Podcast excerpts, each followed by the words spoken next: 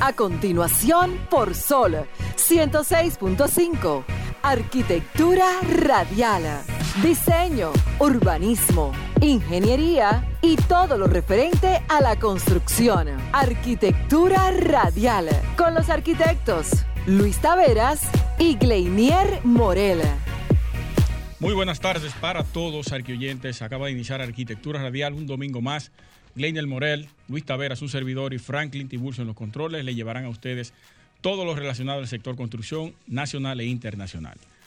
Eh, a los que están fuera del país pueden sintonizarnos a través de la, nuestra aplicación o la aplicación de la empresa Sol con Z, descargarla en cualquiera de las plataformas que tenga su teléfono móvil. Señores, yo quiero iniciar haciéndole una exhortación a los arquitectos y es con relación a la participación en algunos concursos de diseño y propuestas para instituciones públicas relacionadas a viviendas económicas. Vi el otro día una propuesta muy pobre y con eso hay que tener mucha cuenta. Cuando usted va a conceptualizar un proyecto, no tiene que llevarlo eh, totalmente el concepto a la aplicación del diseño, porque entonces va a caer en una debilidad en términos de diseño.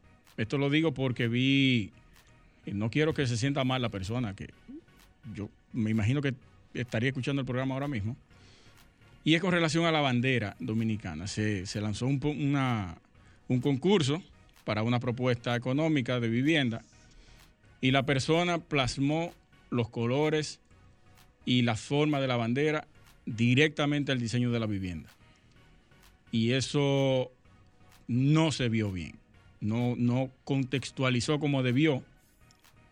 Y con eso nosotros debemos tener mucho cuidado. Me decía un compañero que cuando uno pretende participar o iniciar algún proyecto, debe transportarse a la parte cuando uno hizo la tesis.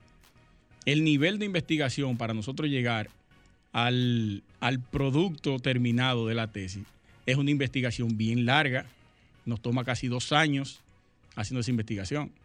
Entonces, ¿por qué para un proyecto que usted va a concursar, usted no puede hacer la misma o el mismo, eh, la misma rigurosidad de investigación sobre esto?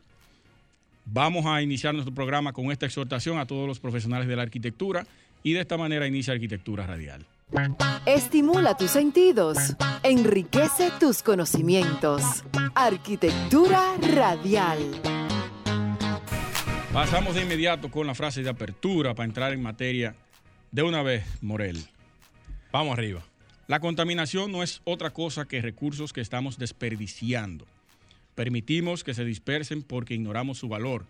Y así es como la humanidad ha desarrollado la tecnología correcta por razones, razones equivocadas. No luches contra las fuerzas, úsalas.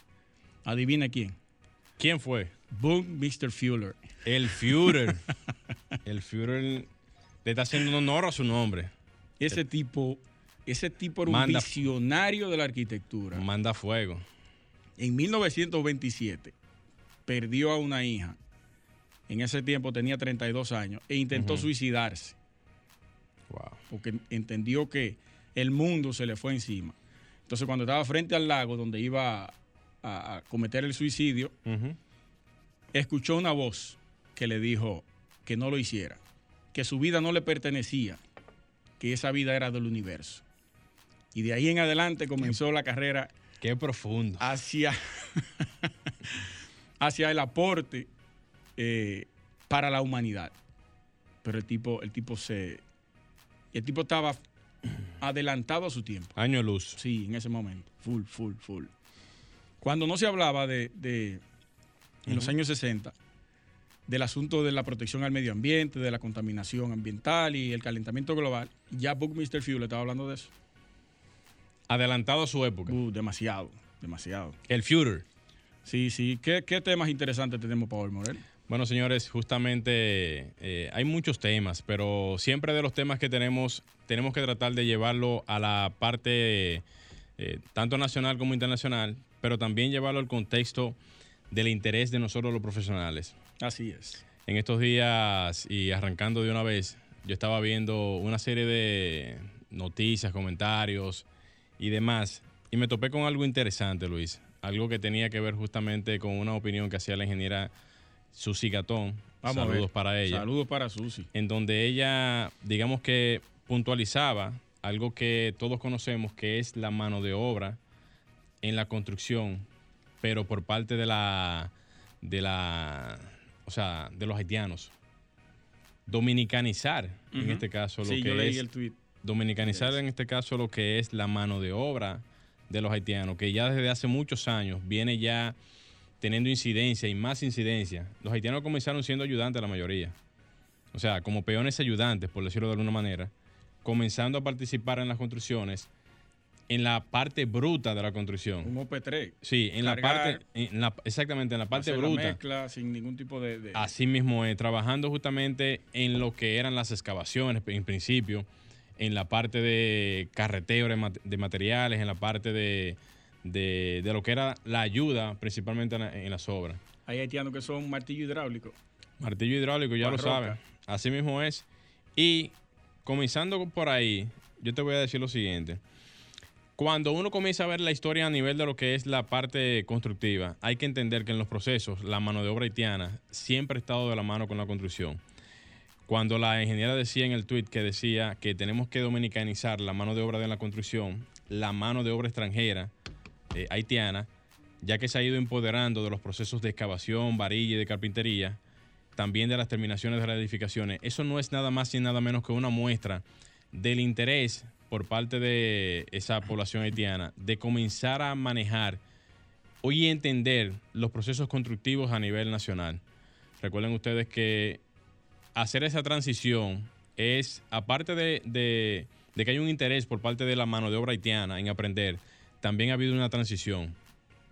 Ver cómo ellos comenzaron a tener incidencia desde la parte de ser ayudantes hasta manejar ya la parte de la, eh, carpintería, de las terminaciones y de las albañilerías, eso indica que ya, veía como dice la ingeniera Susi Catón, tendríamos que darle una importancia mayor a lo que es la, la mano de obra eh, haitiana en ese sentido, porque cada día más vemos cómo ese conglomerado comienza a tener un, por- un porcentaje significativo en la presencia de las construcciones y fácilmente tú en una obra tienes o la mitad de los, de los que están trabajando en la construcción o más de la mitad Sí. de los que están trabajando en la construcción haciendo los trabajos ya directamente en las construcciones.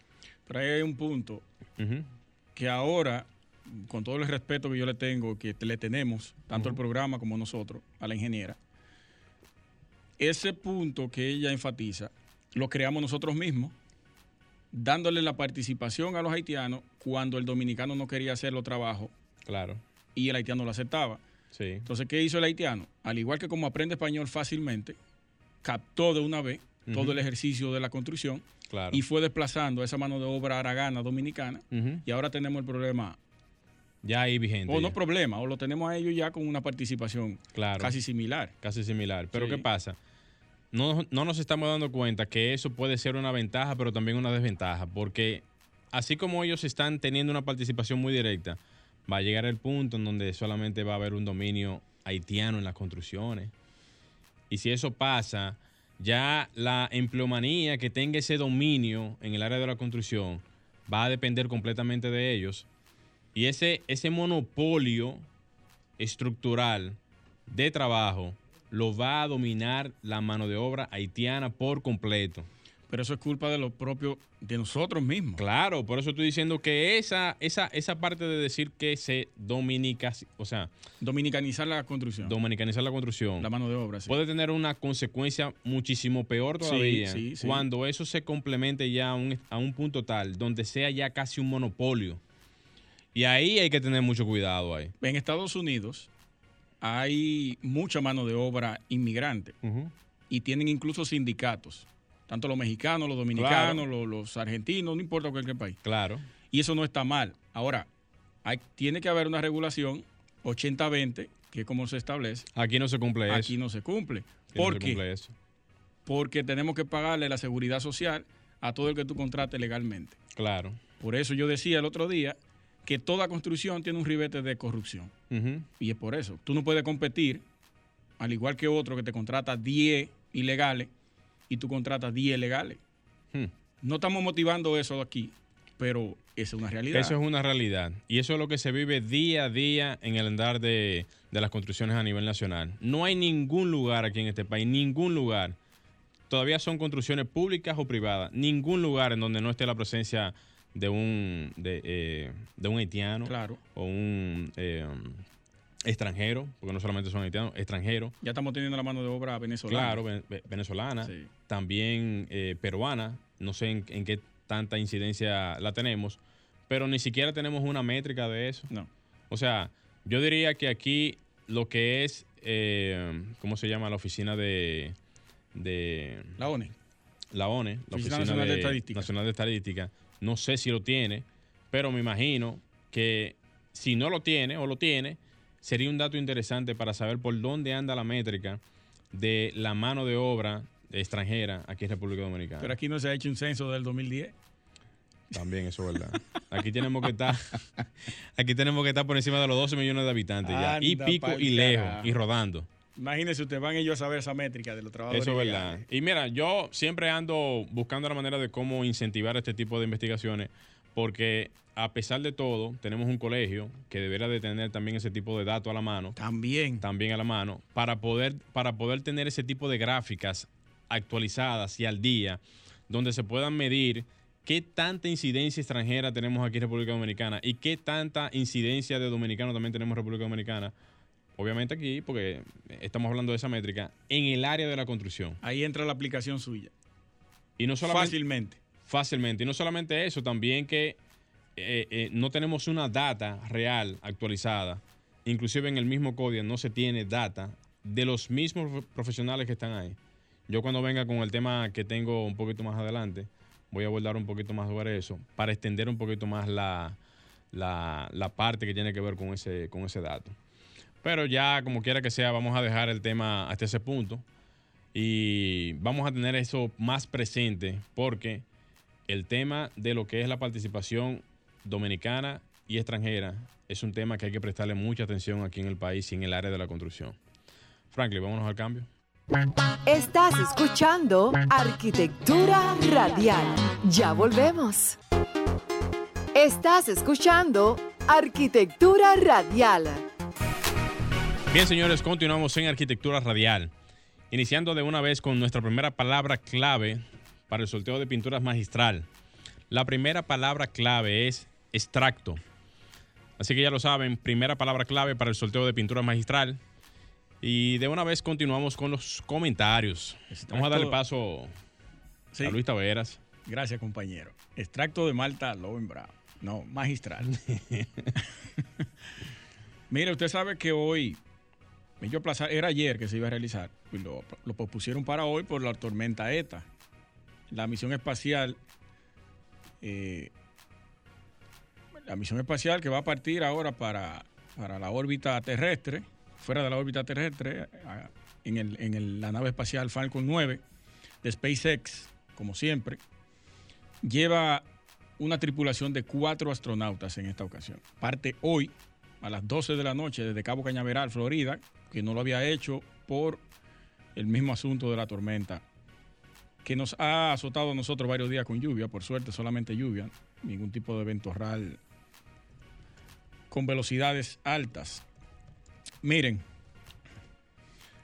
un a propósito de lo que planteaba Buckminster Fuller en los 60, porque para el 1950 es cuando inicia la carrera tecnológica en todos los sentidos. Ahí comienzan a, a explotarse y a, y a- y a manufacturarse los plásticos en masa.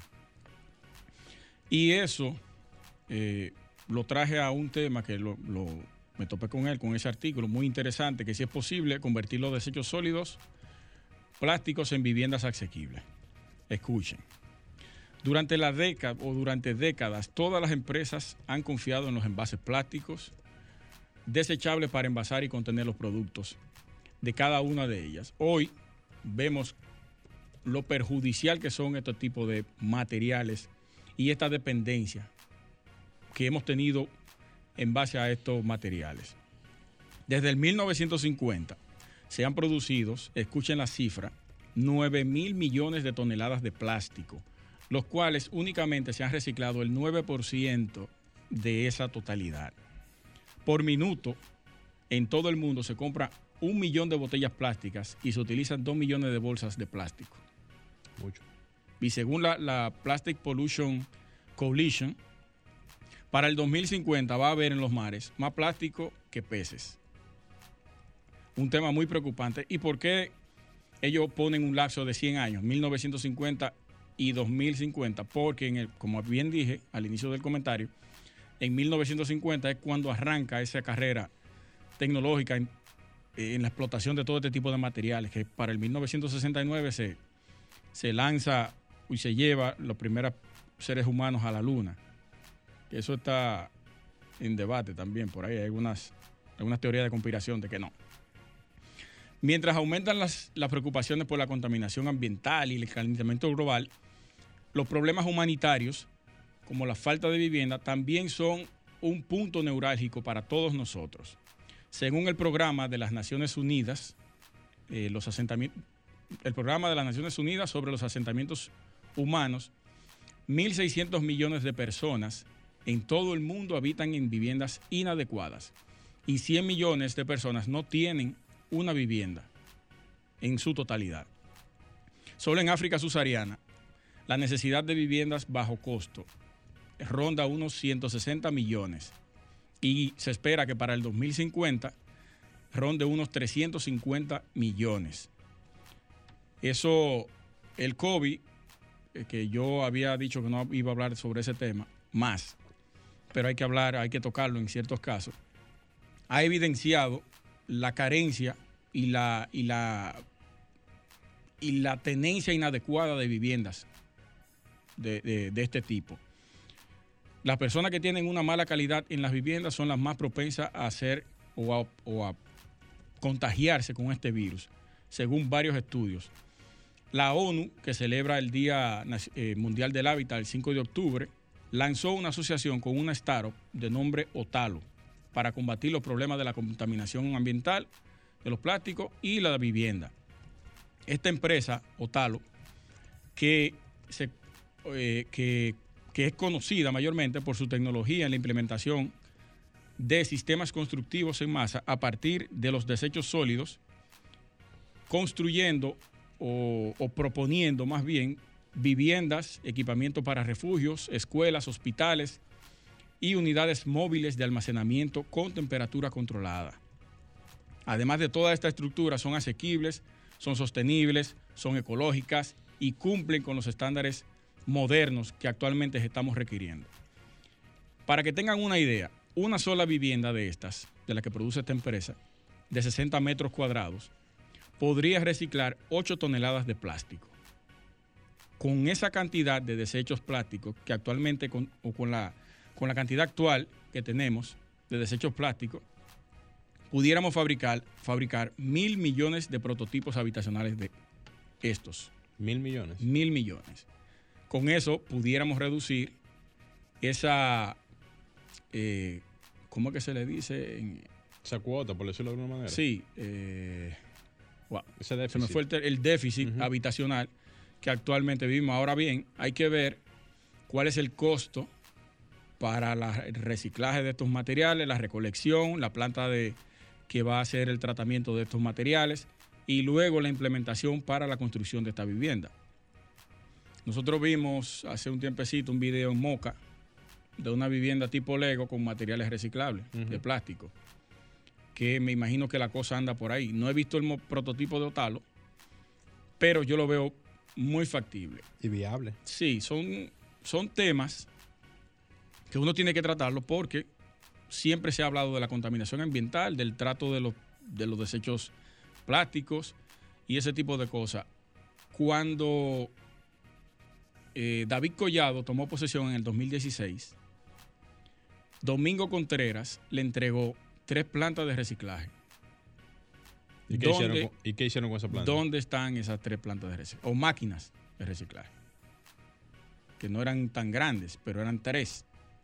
O la tienen engavetada o la votaron. Más nunca he visto eso. Después de ese artículo, más nunca he visto esas esa, esa tres máquinas de reciclaje. Santiago tiene otra, que Abel Martínez también la publicó. Tampoco se le ha dado seguimiento a eso. No he visto ninguna otra noticia después del lanzamiento de esa planta. Entonces son cosas que uno, la gente cree que se le olvida a, uno que está siempre leyendo este tipo de cosas. Cuando tú te topas con, con temas como este, de una vez te refresca la memoria de esa noticia que aquí se han venido implementando y haciendo, y que uno lo que ve es que lo cogen solamente para temas políticos mediáticos. Y eso no puede ser así. Si a usted le eligieron para resolver un problema de la sociedad, coño, del empalante a eso. Resuelva. Claro, claro.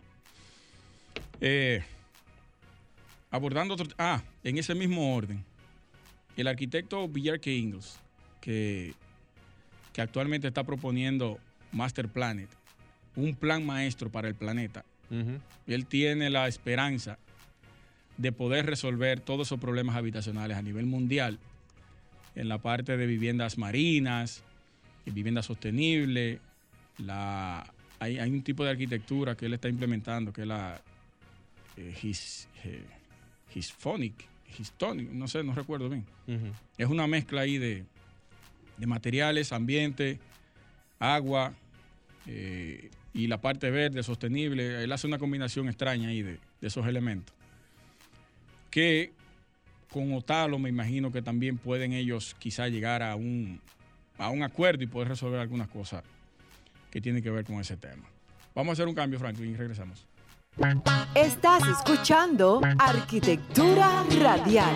Ya volvemos. Cápsula informativa en Arquitectura Radial. Arquitectura Radial es un concepto propio de la arquitectura que es la combinación de un esquema central con elementos estructurales lineales. Continúa escuchando Arquitectura Radial. Estás escuchando Arquitectura Radial. Bien, señores, continuamos en Arquitectura Radial. Señores, tenemos eh, la próxima palabra clave para el sorteo de pintura magistral y la siguiente palabra es Olimpo. A propósito de unos temas que tenía el colega Luis Tavera ahorita por aquí, con unos asuntos. Miren, deje eso ahí. con unos asuntos por ahí.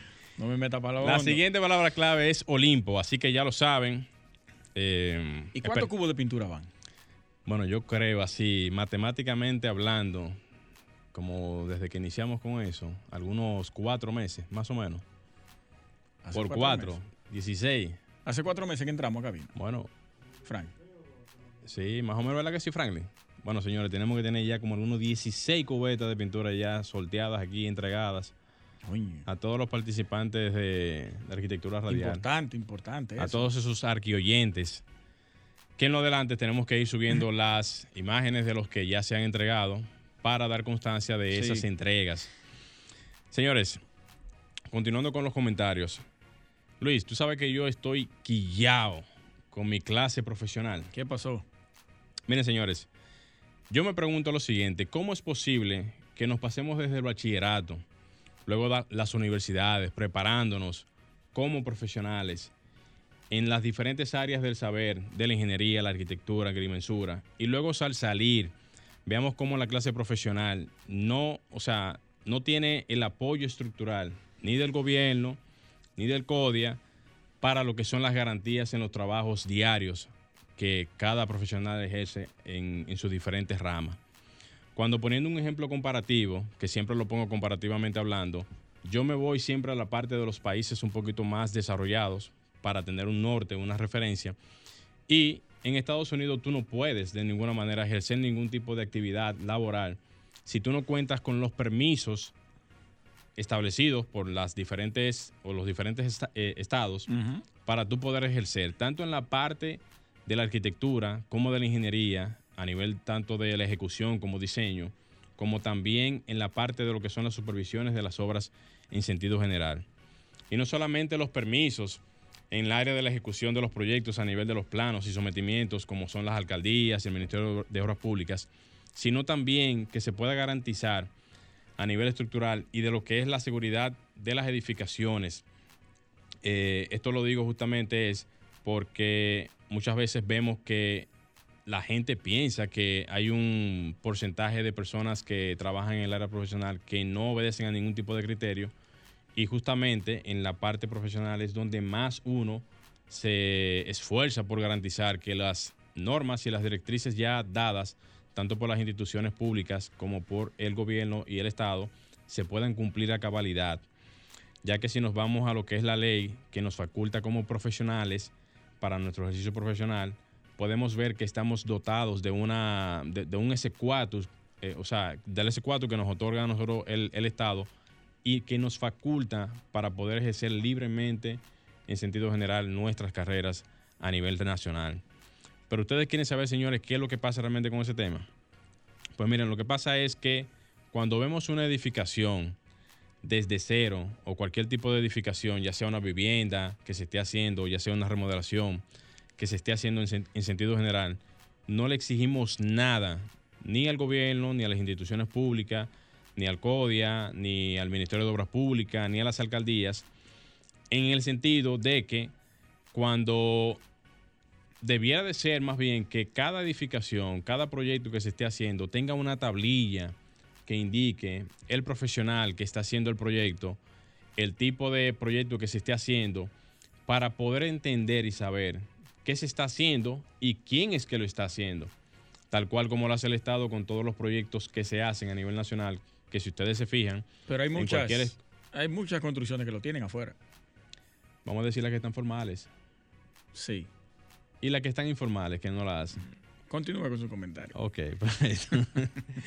Que ahí es que yo voy.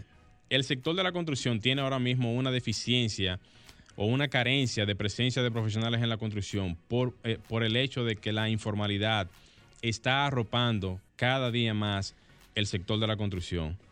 Ahora bien, para mí es importante eso, señores, es porque de cierta manera podemos estar seguros de que ahí, en esa construcción, quien está dirigiendo, cuando se tiene algún tipo de letrero, algún tipo de indicación, es un profesional del área de la construcción. Y por tanto, esa persona va a tener todas las condiciones legales para poder ejercer en esa construcción, de manera que si no la tiene, ese letrero indicativo, es una obvia evidencia de que ahí se está construyendo de manera informal. Ahí es cuando yo digo que debiera de haber una intención tanto del Estado en garantizar de que eso sea así, tanto las alcaldías de que sea así, tanto el Ministerio de Obras Públicas de que sea así y también el CODIA, porque son las instituciones que tienen que ver directamente con todos estos procesos y que al final a quien le conviene verdaderamente que todo se haga bajo la norma como, como manda la ley es al Estado Dominicano. Porque cuando vemos el ejemplo de la casa o del muro o de, la estructura que se derrumbó hace unos días o hace unas semanas en los Mameyes, eso indica que el Estado no tiene control de su territorio. Y por tanto... Ni le interesa porque se le hizo un reclamo. Claro. Y si tú te fijas, ese reclamo que se le hizo, se le hizo con mucho tiempo de antelación a, las a las autoridades diciéndole que esa edificación estaba a punto de colapsar. Entonces, ¿qué pasa? Esa edificación posiblemente estaba a punto de colapsar por visos de construcción, por la informalidad y por una serie de factores que están evidentemente visibles ahí ahora mismo en el, en el día a día. Y cuando eso pasa, entonces el Estado tiene que ahora agarrar esa edificación, o sea, las que se destruyeron por parte de la familia que tienen sus viviendas, restaurar, o sea, restaurar esas edificaciones y entonces hacerlas nuevamente desde cero. Entonces tú me, tú me preguntarás, y entonces, eh, o sea, perdieron las viviendas, hay que hacérselas de nuevo, pero eso no debe haber, sucedido. Por suerte no hubo muertos. Por suerte no hubo ningún tipo de pérdida que eso no, humana. No había, reparación para eso. Así es, pero por esa razón, señores, es que yo digo que mientras estemos pasando, eh, o sea, pasándoles de frente a las obras y no hagamos ningún tipo de gestión en reportarla, nunca vamos a quitar la informalidad del medio, ya que esos informales nos están burlando en nuestras propias narices porque el Estado ni le tiene la estructura para poder detenerlo, ni tampoco el código tampoco la tiene para poder estar pendiente a eso. A diferencia de nosotros que sí estamos día a día andándose en las calles de todo el país. ¿O es que a ustedes no les duele, señores, ver cómo nos pasamos prácticamente años, años estudiando en las, en las universidades para luego salir a la calle y ver cómo no tenemos ningún tipo de estructura garantizada, ya que las condiciones estructurales a nivel de lo que son las leyes y la conformación del Estado no nos garantiza a nosotros poder tener una participación directa y mucho menos ni hablar del CODIA, porque yo soy un crítico, o sea, un crítico, o sea, un, un, fervor crítico del CODIA, si podía aplicar la, el, término para este tipo de asuntos.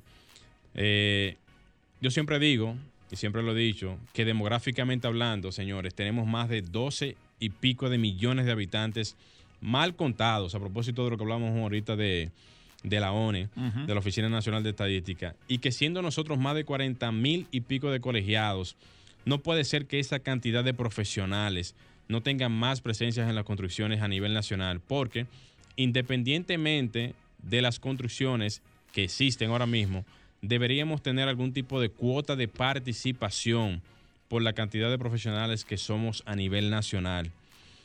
No puede ser que el CODIA aún siga siendo un gremio en donde solamente se pueda buscar una certificación para participar en una licitación o en un sorteo de obras, o para que el CODIA esté buscando proyectos de construcción para poder cobrar la tasa del 2 por mil, para poder recoger dinero para el, tema de, de los arbitrios que se cobran allá directamente porque para mí el CODIA debería de estar buscando esas construcciones en donde no tengamos presencia de profesionales, porque ahí es en donde el país se podría beneficiar en el futuro, de que no venga por alguna razón u otra algún tipo de sismo que pueda, que pueda destruir muchísimas edificaciones, que luego le va a caer la culpa o, lo, vamos a tener al CODIA como un parte del culpable de eso. Como dijo. indirectamente. Como bien dijo el ingeniero que estaba la semana pasada aquí, sí. Leonardo Reyes, Madera, que nosotros estamos en la ruta, no es que no hemos librado de los, de los sismos. Claro que sí. Y estructuralmente no estamos preparados. No estamos preparados. En términos de construcción. Así es, así es. Por eso que yo digo que no es un asunto de, de, atacar ningún tipo de situación, es un asunto de esclarecer y mostrar las debilidades que uno tiene siendo colegiado eh, del CODIA y que se supone el CODIA, como ya lo he dicho anteriormente, es asesor del Estado en materia de construcción, pero no puede ser solo para el Estado, debe de ser también para la población en general, para poder garantizar de que esa población tenga la seguridad de que se están haciendo las cosas correctamente para que no pase lo que pasó en el área de los mameyes. Ya para eh, eh, completar ya la exposición que tengo ahora mismo con relación a este tema, yo, en reiteradas ocasiones, he mencionado que el código debe de actualizarse. No para hacer una caja de papeles, señores, en donde se tengan informaciones ahí tiradas en, sentido general. Porque yo mismo, Luis, he participado ya en dos procesos de votaciones. Y me he topado con la casualidad de que mi nombre no aparece en el listado general. Tienen que inscribirme en un listado alterno. A mí me pasó eso ahora en la pues, votación. yo te voy a hacer una pregunta. Eso, no, eso no puede ser posible. No. O sea, eso me da a entender que no hay un control completo de lo que es la cantidad de profesionales que están inscritos en el CODIA. Porque después que a ti te entregan tu S4 y a mí me entregan tu S4, eso tiene que estar ahí. Eso se registra automáticamente. Tiene que registrarse automáticamente. Para imprimirte el carnet tiene que ser vía digital. Claro que sí, entonces no puede ser que sigamos en ese mismo tipo de, de situaciones. Entonces, si no existe ahora mismo una plataforma adecuada que pueda eh, vamos a decir, agrupar a todos los profesionales con miras a tener perfiles actualizados y donde podamos tener cualquier tipo de, condición de, vamos a decir, de información que pudiera dar a entender dónde estamos ubicados, cuántos profesionales hay en Santiago, qué tipo de profesionales están teniendo algún tipo de participación, si usted está trabajando, si no está trabajando, qué está haciendo, si usted es un freelancer, si tiene una compañía. No tenemos nada, no tenemos absolutamente nada lo que da a entender realmente que no tenemos quizás, y digo quizás porque tengo que hacer la investigación para complementar la información. Vamos a hablar con nuestro amigo Víctor Torres. Víctor Torres, vamos a hacer un levantamiento. Pero ya por último, señores, decir lo siguiente. El CODIA no es, señores, ni de la directiva actual, ni de la, directiva pasada, ni, ni de la directiva que va a entrar en el año que viene. Señores, el CODIA es de todos los colegiados. Y eso lo que tiene que darnos a entender es de que tenemos que tener algún tipo de presencia, tenemos que participar, tenemos que estar o tenemos que tratar de hacer un poquito más de esfuerzo por apoyarnos todos nosotros como profesionales, porque da pena y vergüenza, pena y vergüenza que todavía se estén los profesionales tratando de cobrar su dinero en diferentes instituciones públicas, dando prácticamente vergüenza en ese, en ese sentido, y que todavía no tengamos un gremio que esté pendiente o protestando con ese tipo de asuntos para el beneficio de los profesionales. Franklin, vámonos al cambio. Estás escuchando Arquitectura Radial.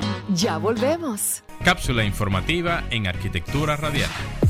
En la actualidad, el diseño arquitectónico debe satisfacer las necesidades de espacios habitables para el ser humano, tanto en lo estético como en lo tecnológico, entendiendo al diseño como proceso creativo encauzado hacia una meta determinada. Continúa escuchando Arquitectura Radial. Estimula tus sentidos, enriquece tus conocimientos. Arquitectura Radial. Bien, señores, ya estamos de, vuelta en Arquitectura Radial. La última palabra clave para el sorteo de pinturas magistrales es Surface. A propósito de unas super máquinas que tenemos aquí. De Microsoft. De Microsoft. Una máquina, una máquina. Señores, Surface es la última palabra clave del sorteo de pinturas magistrales. Y tiene que ver con pintura, porque es superficie. Por eso fue que lo hice. Yo dije, déjame yo aprovechar aquí ahora.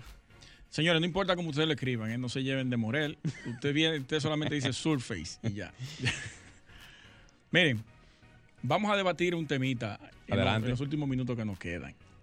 Usted se ha percatado de la noticia que dio el alcalde de Santo Domingo Este con un proyecto de, de un complejo deportivo, una cosa impresionante con unos trenes eléctricos, unas ciclovías, una utilización de la alta, alta tecnología y habló de crear una ciudad inteligente en Santo Domingo Este. Miren, señores, el término de ciudad inteligente a nosotros todavía nos queda súper grande. Nosotros no tenemos la capacidad ni siquiera de recoger la basura y estamos hablando de ciudad inteligente. Eh, yo creo que a la hora de, hacer cualquier planteamiento de este tipo, los incumbentes y los políticos, los que nos dirigen, deberían buscar asesoría y no hacerse el gracioso en los medios de comunicaciones para crear o para generar eh, un titular en, en los medios. Hablar de una ciudad inteligente, eso conlleva muchísimas cosas, muchísimos elementos que República Dominicana no cuenta actualmente ni siquiera con el 10%, ni con el 10%, y me atrevo a decirlo. El, lugar que tiene mayor desarrollo tecnológico y no lo tiene es el Distrito Nacional. Esta es la parte de República Dominicana donde hay mayor tecnología implementada en los sistemas de la ciudad. Y no llega ni siquiera al 10% de lo que es una ciudad inteligente. Entonces, eh, yo creo que no podemos estar hablando ni diciendo cosas al aire para, hacernos el gracioso.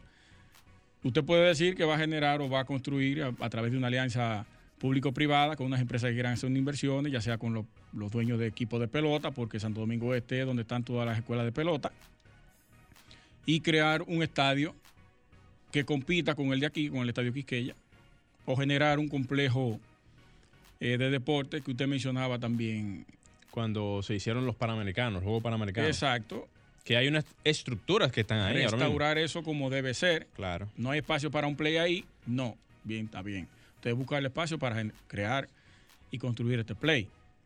Pero cuando me hablan a mí de ciudad inteligente, eso, no tiene madre. Tú sabes que ciudad inteligente realmente, y, más para las personas que nos escuchan, es un concepto un poquito más moderno y, llevado un poquito más a la práctica de los componentes ya que uno entiende como eh, cámaras inteligentes, eh, tránsito inteligente, información, data real en tiempo real de, de lo que pasa en una ciudad no solamente en sentido del, tránsito, sino también con todas las características de, las edificaciones, que puedan prácticamente las edificaciones hablar por sí solas y pasar datos en tiempo real para poder tener métricas reales de lo que está pasando en la ciudad en todo momento y a toda, y a toda hora. Pero eso es la Yo- parte tecnológica de la ciudad Tecnológica, inteligente. claro. Pero la, ciudad, la ciudad inteligente, ah, eh, o sea, engloba también esa parte. No, no, es primordial, Es primordial. la tecnología en ella.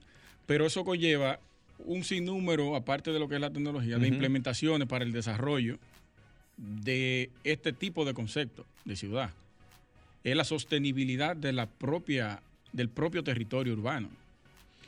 Actualmente, a nivel mundial, se están generando, la voy a mencionar aquí, que siempre la tengo en Q, varias ciudades inteligentes. Masdar City, de Norman Foster, que fue en el 2008, eh, ha tenido problemas serios porque se ha quedado rezagada en el tiempo.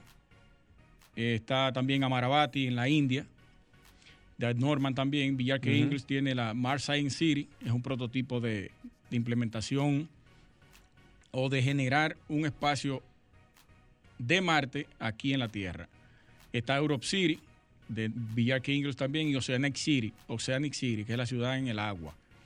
También tiene Woven City, que la presentó en enero en el. CES de tecnología, que es una ciudad que está creando la, la empresa Toyota de vehículos. Fernando Romero tiene Border City, que es generar una ciudad en la frontera entre Estados Unidos y México, una parte hacia México y otra parte hacia, Hacia Estados Unidos. Estados Unidos.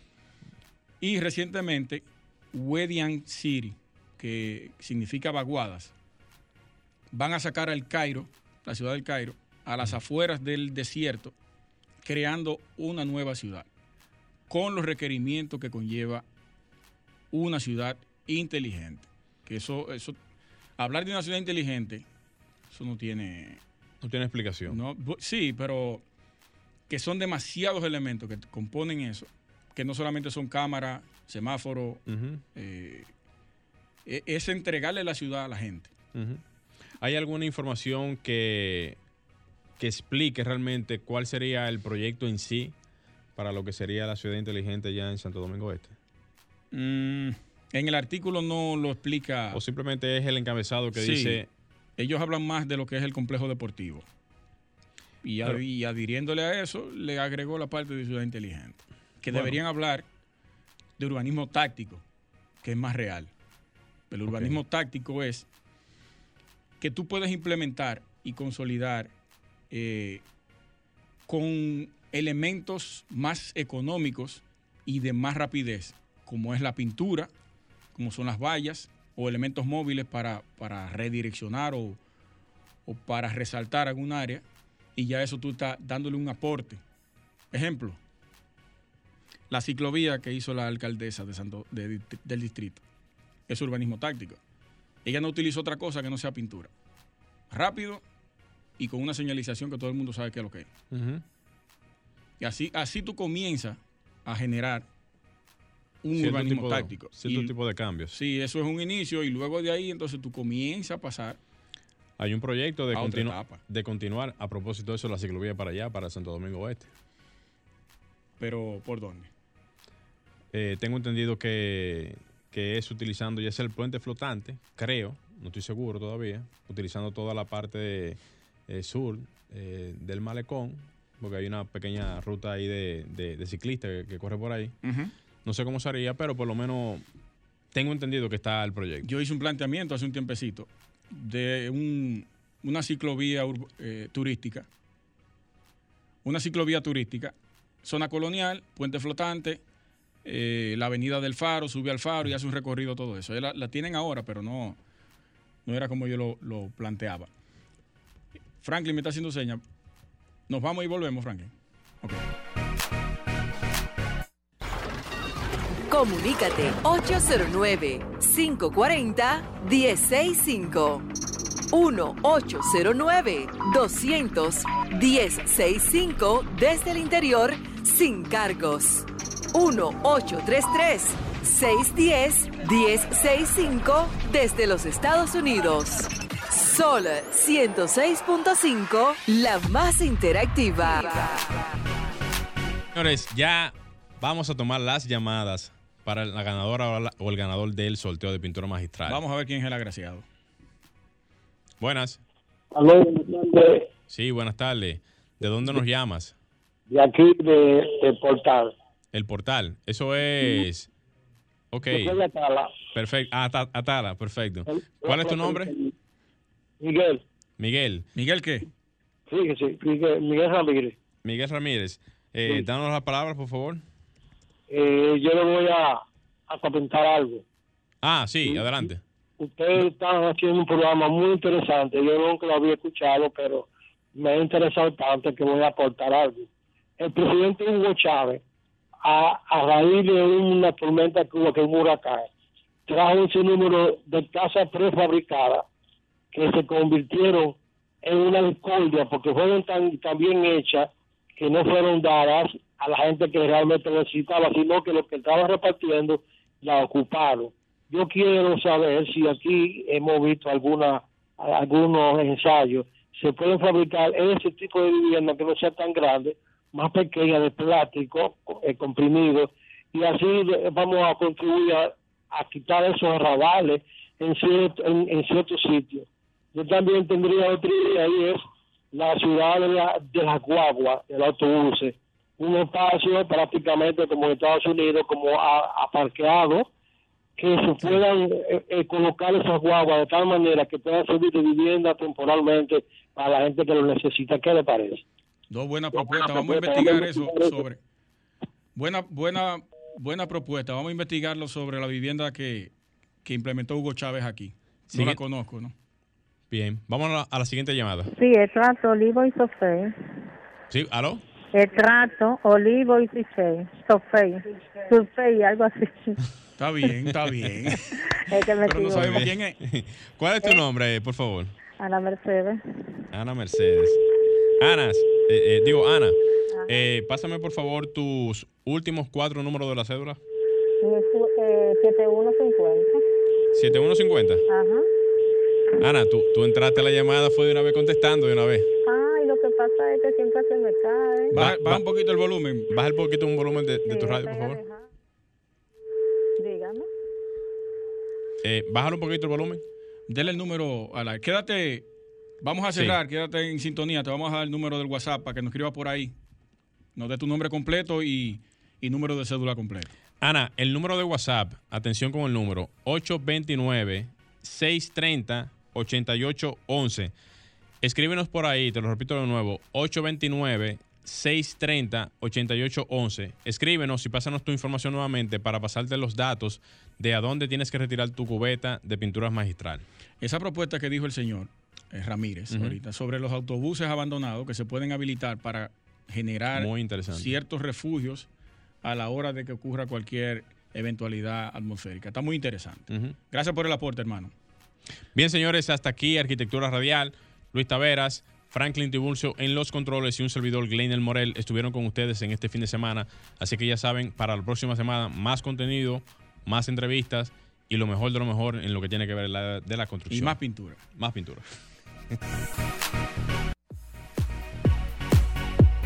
Y hasta aquí, Arquitectura Radial, con Luis Taveras y Gleinier Morel, por Sol 106.5.